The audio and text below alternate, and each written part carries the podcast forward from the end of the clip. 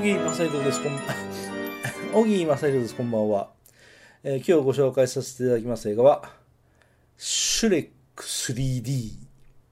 や、 Shrek Forever After と言いましょうかね。えー2010年のアメリカ映画です。えーご存知、ドリームワークスの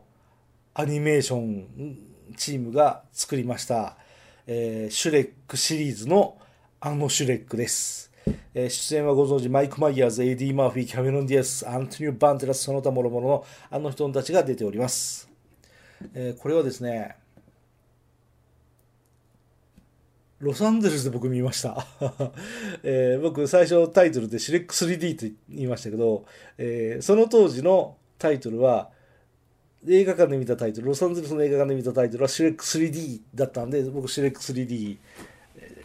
と思って今でもおります。でなぜかというと 3D 上映だったんです。えーちゃんとあの 3D のメガネを渡されてね、映画館でね、えー見上げて 3D として、えー上映をしていました。え日本でこれは後に上映するのかなしないのかなと、え思いましたけど後にどうやら本当に日本でも上映をされたようですただしタイトルは「シュレック・フォーエバー」という名前になってるんですねそうこれは日本では 3D ではないんですよね。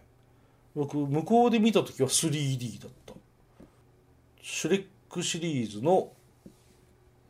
当初は最終作として作られた、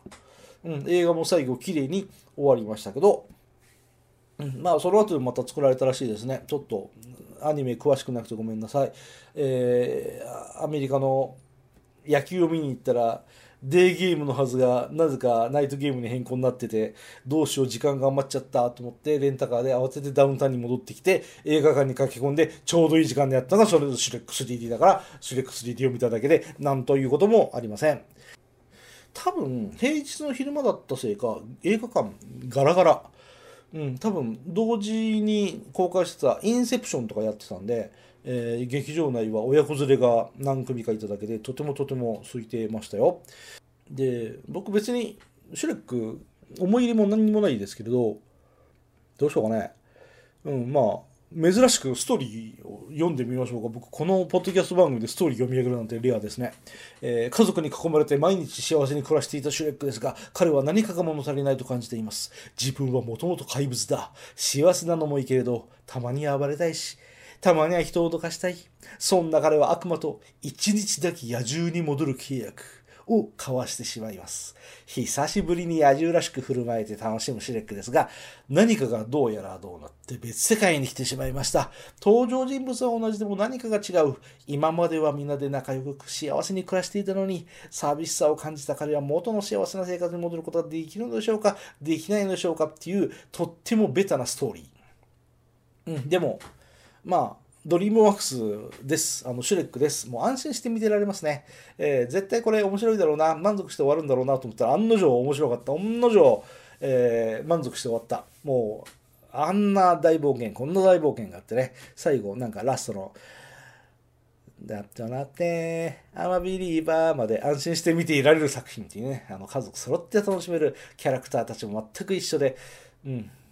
そう、別世界の猫があの別世界なんで、ちょっとこっちの世界と違うっていうのが面白い。あの、バンデラスが声やってる人ね。えー、ドンキーの声はエディ・マーフィーがやってるんですよね。あの、激太り状態で出てくるのが可愛い。と思いました。あの、目うるうるの目のシーンね。バンデラスの、あの、長靴を履いた猫ちゃんが目うるうるにして見上げるっていうのシリーズの方を楽しませる見に行って本当に良かったなっていう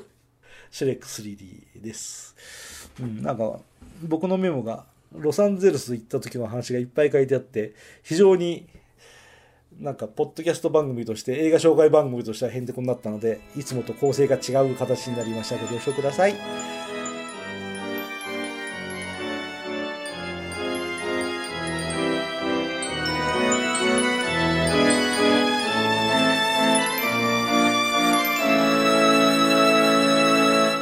あなたの後には何が残りましたか？